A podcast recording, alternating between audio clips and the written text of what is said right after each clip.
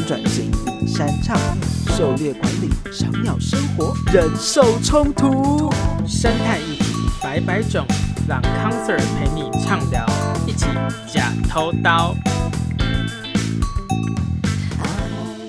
深色的议题，企图以华丽的名来掩饰。欢迎来到康 Sir 制药，我是吕博猫，我是 Flan 鸟。我今天录音，今天嘿，嘉义超级热，然后都几月了？我今天中午二十八度，室内二十八度。其实其实那个在一月初的时候，台北也真的也突然间变很热，就是东北季风没有来的时候，然后那个太阳直直晒。然后我其实也没有说很热，就是你直晒你不动的时候被太阳晒，你会觉得哦，怎么今天那么热？然后可是如果你骑车的时候还是会超冷。我有一天早上就直接被太阳骗出门，想说哦。今天应该夏天了吧？没有东北季风，应该很热吧？然后我就穿短袖。不对吧？你 夏天的吧？怎么是接东北季风？现在过年呢？哦，反正那阵子就是有太阳的台北。然后我就想说，哦、应该穿短袖短裤没问题。结果骑骑车还是冷到半死，那边边骑边抖。好啦，冬天就是早晚温差差距蛮大，尤其南部的白天其实颇热的。嗯，然后讲到就是这种时候啊。该怎么办？你有看过什么汉森的小百科吗？里面有提说，就是夏天，那过去大家是怎么靠喝什么东西来消暑？嘿，它里面就有提及说，就是以前的人智慧，他们会喝青草茶，会喝仙草，哦、吃仙草冻，仙草蜜帮你降火气。这是广告吗？哦，没有收月费。然后他在下面又说，现代人都喜欢喝汽水，只会越喝越渴，这样子。然后他是在推崇古代人的智慧。这个人像什么家里长辈或妈妈说啊，不要喝太多汽水那种，这样也不要。可是其实说说实在我，我我我蛮喜欢喝青草茶的，而且我敢喝，我敢喝那种没有加糖的那种。哦，哎、欸，我我上一次去喝有一家在新竹关西。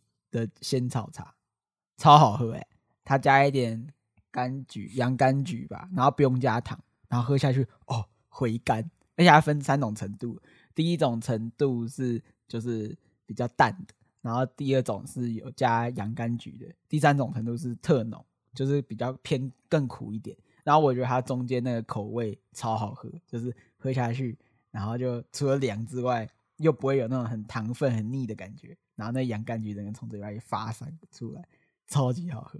哇，讲那么好听，下下次带我去喝一下。好好，要一定要关西的那个青草茶。啊，讲讲到这种青草茶，其实，在很多地方过去会有一种产业，就专门在卖所谓的青草。我们就说这种店叫青草店。哦，你就看到个店铺，草店。他就卖很多，例如说刚才讲的仙草嘛，它可能是卖鲜新鲜的，有可能是卖。就是采收完稍微干燥过后，你可以看到各式各样的什么车前草啊，提供各式各样你可以拿去熬汤的那种。哦哦，所以青草不是一个青草茶，不是青草，是一堆草集结起来的茶。因为这是青草，该怎么说？它字面上的意思就是很，就是个白白种那些草嘛，神农尝百草，就是草啊，一堆草。台北台北万华就是一个青草巷，所以他卖很多有新鲜晒干的那种草。哦，对，在那个龙山寺附近嘛。对对对，龙山寺那边，过去医药还没有那么发达年代的时候，其实。民众们会采集各式各样的野生植物来治病嘛，这也很合理嘛，所以我们会有所谓的中医，或或你要说汉医也可以。汉医，那对汉医，你可能会到，比方说庙宇，然后找专业的人士，他可以帮你说，哦，这个东西适不适合，甚至会有药签的文化，只是适合怎样，我求一个药签来告诉你，拜拜，然后拿到一个签。所以这种店也常常分布在庙宇附近，像那个神明开的处方签一样。哇，没错，不能自己乱买，这是处方青草，那个妈祖限定，月老指定。我喝喝了这茶，马上躺电了。对对对，热销 是要几分甜？全糖，谢谢。臭台南人不要去龙山寺拜。我我有一次，你有好奇看过青草茶成分到底是写什么？嗯、我们就以那个某个知名品牌，你会在很多便利商店买到那一罐，嘿那罐甜甜的那个，就除了那个蔗糖啊什么糖之外，你会看到上面写什么白鹤灵芝、黄花蜜菜、车前草，还有加陈皮，你你就发现它就是各式各样的，有点像药草嘛。对，把它熬成那种汁这样子。哦，居然不是看不懂的化学药剂，因为它好像不是直接加那种纯药剂嘛。毕、哦、竟人类运用各式各样的植物，你可以做成像石材、建材，各式各样的。所以依照各个民族或是文化脉络去利用植物来改善人民的像食衣住行上的各式各样的需要，甚至应用在特别的民俗祭典当中。这其实有一门专门的学问呢、哦，在描述这件事情，就叫做民俗植物学。哎，这样听起来，那个大麻也可以当，应该也是一种民俗植物啊。我记得它可以食用，它可以入菜，然后它可以入菜啊。大麻是可以入菜。然后药用，大家不外乎大家都知道，CBD 有一些成分让你的身心有一些嗯，然后这就不多说，沉淀沉静，然后然后目前大麻在台湾。十分的违法啊，没错。然后它，我记得工业用大麻也是可以拿来做很多纺织一样的。它因为那个韧性蛮高的，可以做一些鞋子啊或包啊，什么都都都可以。有啊，你你在一些网上是看得到什么大麻鞋子之类的。啊，对对对对对对对对。所以其实它应该也算这种分类，只是太多问题。目前没有，你按照分类，它当然是啊。对啊，当然是。上面文化上有各种应用，都可以都可以算是民俗植物的一环。对对对，那我们在很多的经验当中，就发现说，例如说原住民族，嘿，他们有很多祖先传下来的智慧嘛，他们知道各式各样的植物该怎么去应用，所以其实有时候讲民俗植物的话，其实也很容易提到原住民族所运用得到那一种植物的利用，也是在这个范畴之内啊。那我们今天就来聊一些台湾原生就可以看到那些民俗植物。哎，不过我们先不排，你刚才讲到原生这一点，其实。在应用上面，是不是原生就不是那么重要？因为它其实在描述利用嘛。哦、像早期荷西时期，就是荷兰跟西班牙在呃十六、十七世纪那那个那一阵子有统治过台湾嘛，北部、南部这样子。对，他们带来许多不是台湾原本的植物。嗯，例如说，他台湾南部以前有那个西拉雅族嘛。对，他们在有一个阿立族的祭拜，我不知道你们有印象，他有一个会拜一个壶。那里面就放他们不会生气，像 二零二三年，哦，不好意思，图二，平埔族他们会拜阿利族，嗯，对，那当时就引进一些就是红花，那些花都是外来的，嗯，跟着荷兰人一起进来的，哦，那那样其实就是外来种嘛，像我们说很多吃的蔬菜啊，或是水果，其实也不是本地的植物嘛，对，对不对？那也是外来的，对，所以。他其实没有去关乎说是不是原生或是外来，在民俗植物的范畴当中，就是好用的草，对，好用的植物不一定是草，嗯、但只要植物都可以服务。那我们还是先讲一下，它大致上来说，民族食物可以，民族植物我讲成食物，它大致有哪些分类？对，最直接你可以拿来吃嘛，对不对？我们刚才讲到说像，像呃青草茶，它就是把它熬成像饮料这样子。那蔬菜什么那些都是可以直接拿来吃的、啊。嗯。那我刚才讲到什么长百草，它其实有药用，只是说你平常可能不太会吃它，可是有一些，比方说我生病的，或是我受伤的，哦，跌打损伤，那你可能就会敷药嘛，那是药用。对，不过可能讲到药用，有些植物真的有一些毒性，所以它必须适量。对，太多你还是会中毒。嗯，那你刚才有提及到像是编织，你说大麻有些地方可以采它的纤维嘛？对。做衣物或一些配件啊，那这也是民俗植物的应用，就是编织或者说像染料。嗯，你有知道有些像是马马兰或者是大青，它就是传统做蓝染的一些原料。哦，对对对，有些蓝染蛮好玩的。我记得小时候有做过，就是把大青的叶子给，我不知道怎么把那个颜料那个颜色色素提出出来啊。反正就是我记得印象最深刻，就是拿那个白色的布那个。那些 DIY 的农场都会教我们这样做，然后把它绑啊，怎么绑，然后就有什么样的花打结这样子。对对对，因为打结的地方那个染料进不去，所以就会留白，然后剩下就会让那些颜料就是分布在那些没有绑住的地方，然后特殊的绑法就会有千变万化的颜色跟斑纹出现。我觉得那个超好玩，而且我也蛮喜欢的味道，很漂亮。对，哦、真的、哦，它 味道怎么样？嗯、我有点忘记，就草香味吗？有没有？还是比较偏草，然后木木质一点的味道。哦，嗯、还不错哎，印象很深刻。我其实没有真的去用过蓝蓝，我有看过很多它的产品，在你在一些市集都看得到。哦，哎、欸，我之前自己染过，好酷。对啊，还蛮好玩。我之前去河边拔绿草，就是有一种绿是一个草字头，然后在一个那个千篇一律的绿绿草，然后我去河边拔这个草，因为我那时候想说可以种种看好玩，然后我后来就发现它那个其他枝叶也会也是洗不掉的染色的颜色褐色，然后那个裤子上就一一滩这样。啊，在很不利的位置出现褐色，对，没有，没有，没有，不是在后面，是在大腿上，还好，还好，因为真的洗不掉，很糟糕，玩这么大，好，那我们继续哦。这刚才讲到是染料或是说编织用途嘛，那还有像建材啊，这很直观啊，就是你那些木材草料可以当做像早期的草屋嘛，那就是建材，对，还有乐器很多的。传统乐器其实是用植物去做的嘛，有像竹子就是一种啊，各式各样的应用。对，那其他的就比较杂了，例如说你要拿来当做养殖，例如说我养猪嘛，你要给它吃一些草料，那就像是雏料，雏料就是喂给动物吃的。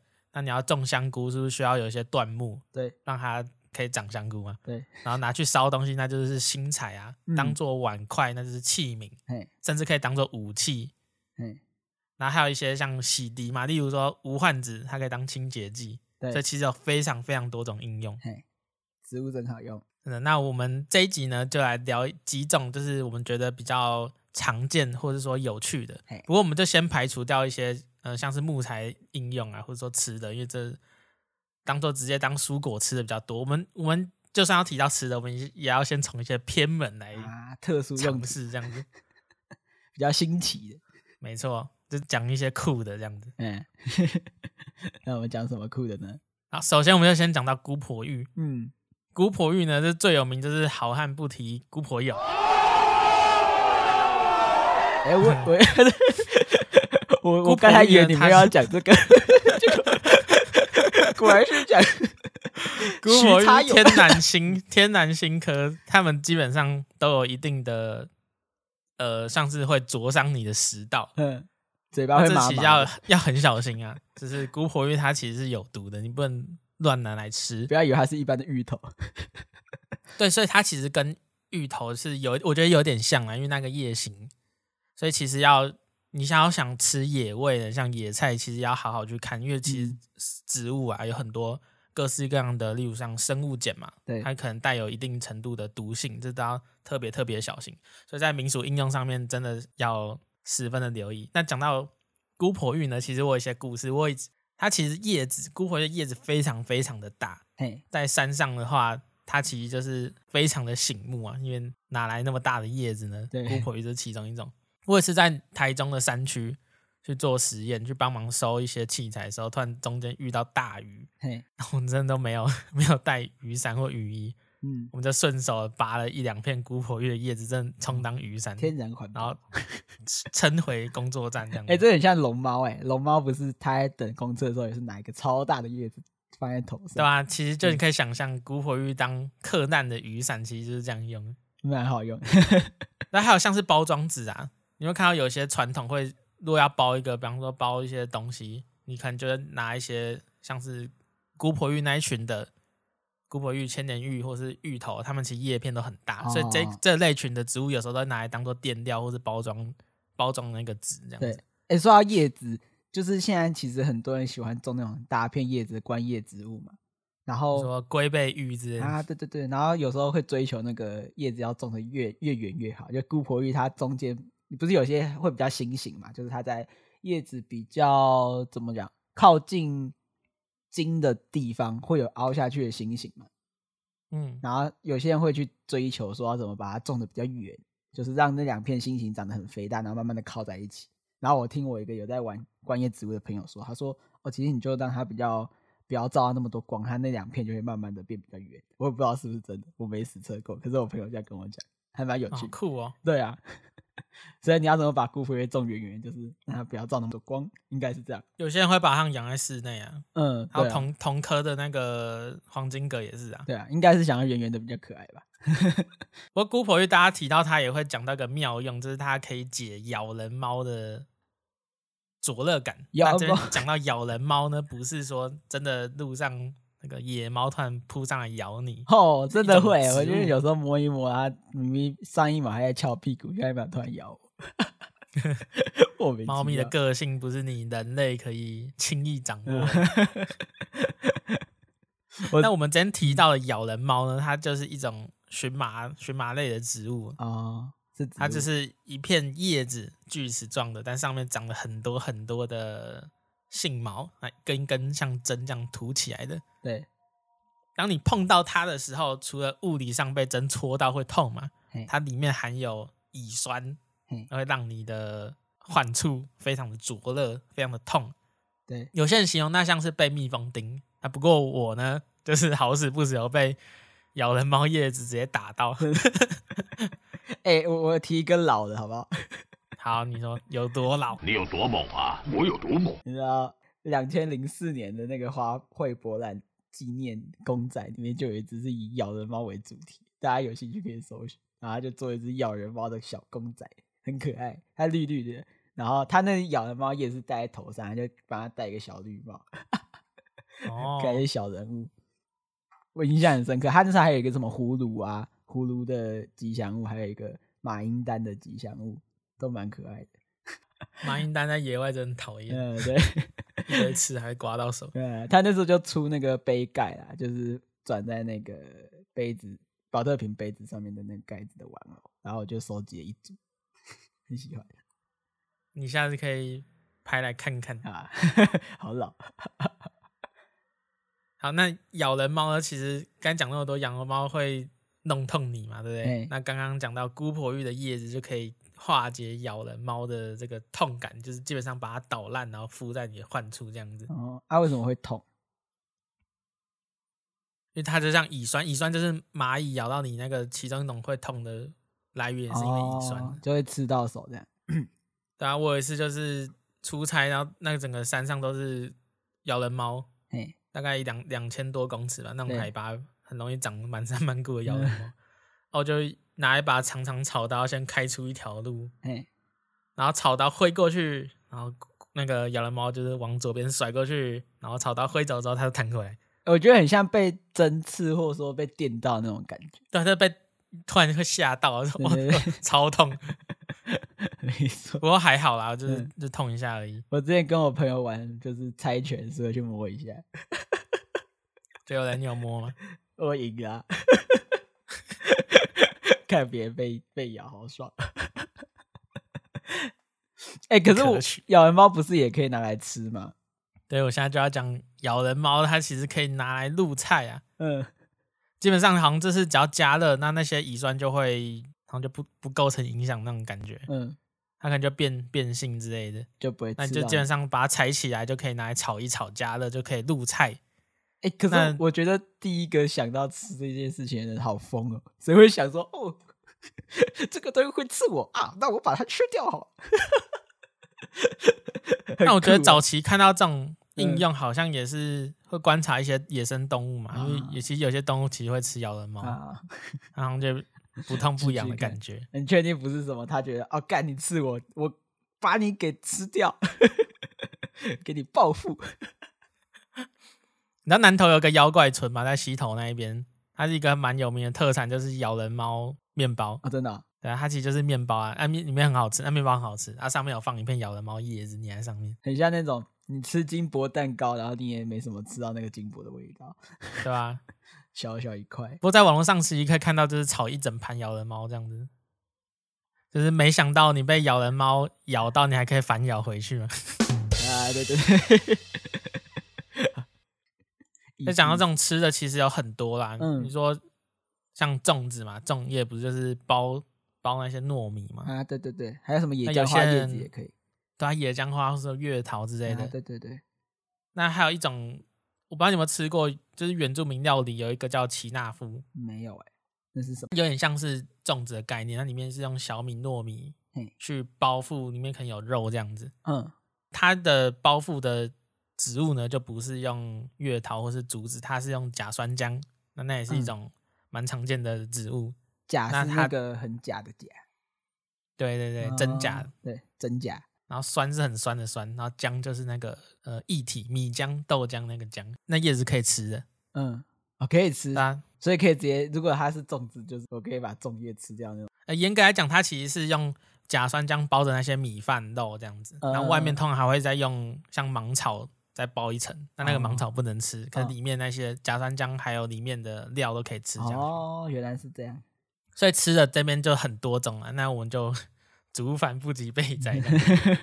总之呢，它应用非常多。对，那我现在接下来介绍一个，是我真的觉得超级超级酷的一种植物，叫做通草，或是它的另外一个俗称叫做铜托木。铜托木。它是一个长在低海拔到可能一两千都还可能看得到的一种植物。它最酷的都是它可以造纸，叫做通草纸。哦、那先讲字啊，那通就是四通八达的那个通，上面加个草字头，通草。嗯、通草。有些植物呢，它其实不是像你想象中，就是嗯，像树干那砍里面就是实心的，有年轮一圈一圈。嗯。有些植物呢，它其实你把它横切。它把它经横切之后，你会发现它中间其实是中一个空的地方，里面有很多东西去把它填满。嘿，怎么说呢？有点像是你有没有吃过那种骨头？骨头除了外层一圈里面有骨髓嘛？嘿，那这个东西在植物里面也叫髓。嗯，有些植物会有啊，有些就是没有这样子。通草就是它有一个很大的髓心。嗯，那个髓心有点像是有点像软木塞那种感觉。对，那。早期的先民就发现说，这东西其实可以做很多很多的应用。嗯，那他们怎么做呢？他就把通草一节一节砍下来，对，然后拿一根竹子，嗯，先找到跟那个中间髓心差不多粗的竹子，然后上下这样戳下去，然后中间的髓心就嘣，然后头跳出来这样子。哦，这随心所欲，运用自如呢。这动作就叫做通脱，哦，所以它叫通脱木，就是偶尔把那个水晶给通出来这样子。那讲到它可以做做成纸，就觉得这超酷。你可以在网络上查通草纸，嘿通草做的纸，你就可以发现其实是把一个髓心拿一把刀，它叫做撩草。撩草的方式就是他拿一把刀靠着那个随心，慢慢的把它削出一层非常非常薄的长条状的随随心，就是把随心切成薄片。这听起来功力要很深厚哎。对啊，这是一个很很厉害的技艺。很厉害的一种技术啊！其实到现在其实有点失传，所以其实有地方组织在保存台湾早期的这个通草文化。这个要专业的师傅切的过程可以拍成什么 real 的影片，因为大家很喜欢看那种刀子很锋利去切那种东西，嗯，很很技术流，很疗愈这样子。对对对对对对，他就是把一节一节的通草心，然后用刀子横的去削出一片非常非常薄的，叫做通草纸的东西。那都是东西，其实，在台湾早期十九世纪的时候，其实有被很大的去进行利用。是为什么？是因为当时国外有一种需求，就是人造花。对，比方说美国，他们需要说，哦，我要人造康乃馨之类。当时塑胶还没有那么普及的前提之下，哦、那这种既是植物造成的东西，又薄薄的，然后很容易染色，又可以塑形，因为可以切厚一点，切薄一点嘛。对，就很像真的花瓣。嗯。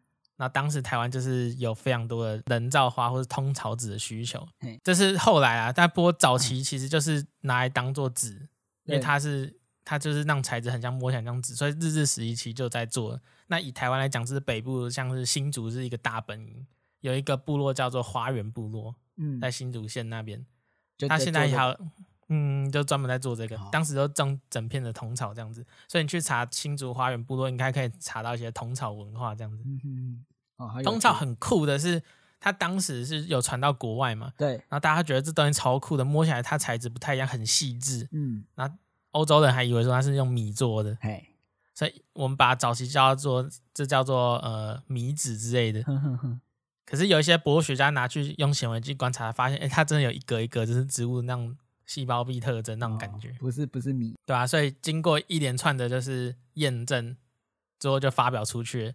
而通草是台湾第一个用正式的方正式方式命名方式去发表的植物。哦，它不但实用性很重，然后历史地位也很重，然后在科学的这种生物界种上地位也是一个很厉害的植物啊。嗯，可是不过就随着像是化石产物，例如说塑胶的诞生嘛。对那其实刚才讲那些东西都被取代掉啊！可是我觉得人造康乃馨用通草做很酷、很疗愈，很有那种典。可你现在看现在那些假花、假植物都马塑胶做的，哦、嗯，对啊，这这直接没有市场啊！因为应该说，就是以利润上面，它的产值可能就比不过。它感觉可以卖贵一点，还是因为它的质感太像塑胶？你说通草吗？对啊，它摸起来就是那种真的像花瓣那种很细致的，好厉害，知道它是植物的感觉。好，所以可以，如果真的有机会，可以去查一下通草纸或是通草饰品。其实有好有一些工作室还有很努力想要保保护这个文化或者是技艺的传承。这样子，我觉得看起来特别典雅。你的用词也特别的有趣。那还有什么酷酷的植物啊？然后有一种植物叫做鱼藤。嗯，那你你先想鱼藤，它是是描述这个藤蔓很像鱼呢，还是？它有什么奇怪的用途？诶、欸，藤蔓像鱼，那我也觉得可能像闻起来有鱼腥味，鱼腥草，那应该我我会觉得它是像鱼吧？是吗？那这个鱼藤呢？它其实是拿来早期用来捕鱼的植物。捕鱼是指把它的藤蔓编织成渔网这样子吗？诶、欸，这一定会超出大家的想象。它其实拿来毒鱼的。太暴力了吧！鱼藤里面有一种东西叫鱼藤酮，那或者说市面上叫鱼藤精，它其实是一种可以拿来毒鱼的物质。哦，所以早年就是把鱼藤可能就是搓一搓，然后把它丢到水里面，然后就一堆一堆鱼浮起来。哦，野外求生。那它其实有点像是让鱼麻醉啦，就 是让它就是。失去行为能力，然后飘起来就可以把鱼捞一捞，这其实就是很典型的毒鱼。听起来可以。然后后来后来人有点像是把它精炼变成鱼藤精这样子，嗯、就是毒鱼的毒药这样子。哦、其实不止鱼藤，还有像一种植物马前科的叫羊坡。那马钱科它其实马钱科叫马钱科，它其实很多都有毒。杨坡也不例外，它也是把叶子，它长在河边的一种植物，那把叶子拔一拔揉一揉丢到水面，也可以把鱼毒到这样子。嗯。嗯听起来很方便，不过台湾应该不能这样随便乱毒鱼吧？没错，因为我们的渔业法其实有规定，捕鱼的方式是不可以用毒物的。啊、而且，其实，在农委会也有宣告说，毒物是什么呢？就是让那些水产动植物生命有一些机能上有害的东西。嗯，所以其实我们现在是不能毒鱼的哦，因为这样其实真的是无差别攻击，蛮可怕。啊，不过你看。我会觉得是如何去发现？你怎么知道？对啊，我觉得一定是有人偷 偷的尝一下，然后他就反毒。对对对，第一个人到底怎么知道这东西可以拿来毒鱼？好酷！我我觉得这种植物在运用上，第一个都超酷的。像谁会想吃辣椒啊？第一个吃到我已经吓死。如果没有人跟我讲可以吃的话，可你不觉得这种红红红东西感觉就是水果鲜艳的那种象征？啊？也有可能。有可能吧，可能第一个的那个那叫什么神农氏，反正第一个吃吃这种新植物的人，我就觉得超酷的，真的真的。嗯、那我们再讲像是一个常见的路边偶尔看到一个叫苦楝的植物。啊，苦楝我知道啊，赏鸟的时候常常上面它结果实的时候，我都会去特别看一下说，哎有没有树缺在上面，还有什么其他鸟吃它的果子。每一次看到都很有机会看到一群鸟在上面跳来跳去吃东西，还蛮可爱的。苦楝其实有个传说，就是跟朱元璋有关。他就是很困苦的时候，就躲在一棵苦楝树下休息，然后就一直被苦楝的果实打到，他就臭骂他，希望他会枯死的，哭过年这样子。啊、所以其实苦练在现在这个季节，嗯、我们现在过年前后嘛，算冬季，嗯、你会发现整个苦练树就是光秃秃的，只有一些果实在上面。嗯，然后怪朱元璋，那有没有一点？本岛的，本岛的奇奇怪怪的故事这样子。那苦练大家其实有可能会听过别的名字啊，像苦灵，其实就是讲苦练啊，苦灵。因为我们台语就讲苦苦苓啊，对对对对对，对，嗯，对啊？所以你刚才提到的，其实很多鸟类会吃苦楝的种子，不过苦楝好像对人来讲是有点毒啊，你可能吃了会会拉落塞之类的。难怪那些鸟都落塞在我车上，可恶。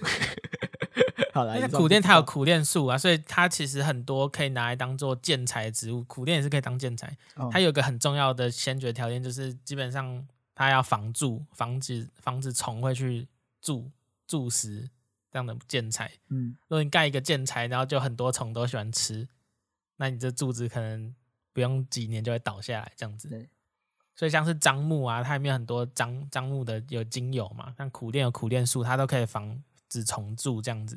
哦，真的很好用，对吧、啊？那它的叶子因为可以防虫嘛，所以也会在一些原住民族拿来做驱虫。嗯，不过我是我看到这苦楝我觉得最酷是苦楝会有产出乙烯，那乙烯在。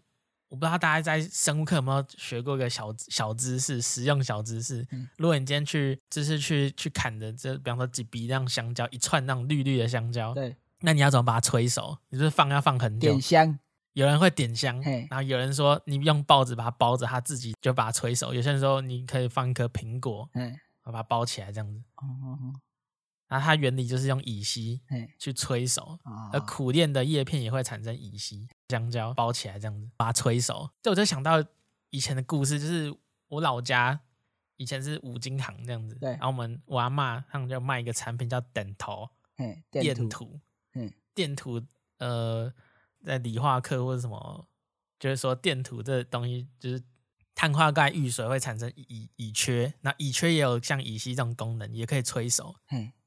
所以他们就是说，会有人来专程去我们店，因为买买一块电头，嘿，然后回去催熟那些香蕉或是水果这样子，哦，超酷的。然后我我小时候都在去玩，因为我我阿公就会夹一块那个电土，然后倒一些水，他就直接烧起来。啊，真的啊，很好玩。因为阿公教你在家里玩火，安安全玩火 啊，真好。因为电土它是碳化钙遇水会产生，就是。氢氧化钙跟乙炔气体啊，乙炔气体它很热，它放热然后就烧起来。超酷！我想到我小时候很疯哎，我在家里浴缸倒水，然后上面倒一袋绿油精还有沙拉油，然后直接在上面点火。你才恐怖吧？超疯，不知道干嘛。然后就想到一些小时候一些很好玩的事情，就是没有阿公教我可以用电图烧东西啦，我就差点酿成大祸。阿公也没有教我用电图烧 东西，他只是跟我说倒水下去它会变超烫，很好玩。然后还还有一种蛮酷的植物叫罗氏盐肤木，罗就是姓氏那个罗，四维罗那个罗氏。然后盐肤木是盐巴的盐，皮肤的肤，对，盐肤木，这名字超酷的。那它它的用途其实就是盐，那个盐是关键。它果实是咸咸的，可以当做算是某种程度当做盐的替代品。很棒。有一些有一些原住民族，他们就会补充盐分，就靠着说，哎，可以吃一些像这样的果实，补充一些像我也不知道你知道补充什么，补充一些盐嘛，这样子，对，算是盐的来源这样子。因为山区本来就盐分比较难获得。哦，对啊，对对对，你说盐盐吗？超难的。对啊，不好，那是稀有资源，或是动动物的那个肉里面有一些少量的盐。对对对，不然你就真的要跑到海边，对，超超麻烦。但是他们也知道这这东西咸的，我也是觉得很很厉害，厉害，真的是祖先们的传承。对，先人的。它一些嫩叶果实都可以吃啊，那也有也有。原住民族会把它做成乐器啊，或是当做燃料，或是木材。嗯，然后据说它的木材如果把它烧成炭，然后跟硫磺去混混，会变成很好的火药。嗯，哦，还可以当火药，好酷哦！我在问第一个人怎么发现的，他玩，他可以在家里玩一些绿油精游戏吧，然后突然爆炸，这个可爆，这个可爆，拿来用。所以你会发现，说其实除了直接拿来吃，或是当做建材啊，什么竹子、竹椅啊，那种木椅之类的，嗯、其实植物有非常多很有趣的妙用。嗯，好吧。我我印象最深刻还是那个通草纸啊，对对对，哎、欸，我我我我有看他那个做成康乃馨的样子，就是那个拿通草纸拿去做康乃馨的假花，你觉得像吗？像真的吗？哎、欸，我觉得虽然有点像牡丹啊，可是我觉得好漂亮哦，超。我会想摆一一些在家里当那种干燥花插花的感觉。哎、欸，不然不然，我们应该可以去安排看有没有那种像是地方文创有没有还有保留这种技术啊？去走，我自己很想去看看啊。通草啊，真的很多种、啊。去新竹，去新竹，去新竹，很很多的那个民俗上都有用到啊。你说端午节是不是要插一些什么菖蒲？对，然后榕树叶子那些都是啊。或是有人去扫墓，可能要在口袋里面放一些瓦草啊，或是什么榕树叶离开要丢掉，嘿那都是什么文化记忆上有很多很多种。那这这种这样学问就叫民俗植物学。说不完。那如果大家真的很喜欢，对这个有兴趣的话，帮我们按个点，有没有？帮我们按个，可以在以下留言说哦，比较特别喜欢这一集，那我们可能之后会再多做这种我觉得大家可以跟我们分享说，啊、在植物上你有哪些应用，觉得真的很酷。对啊，没错，对吧？哎，有一本书叫《台湾民俗植物图鉴》，嗯，里面详细记载很多很多种植物，它在传统上是怎么使用的，嗯、大家可以找来看看这样子。好，那我们今天这一集就到这边哦。那我是吕国猫，我是弗莱鸟，我们下次再见哦，拜拜，拜拜。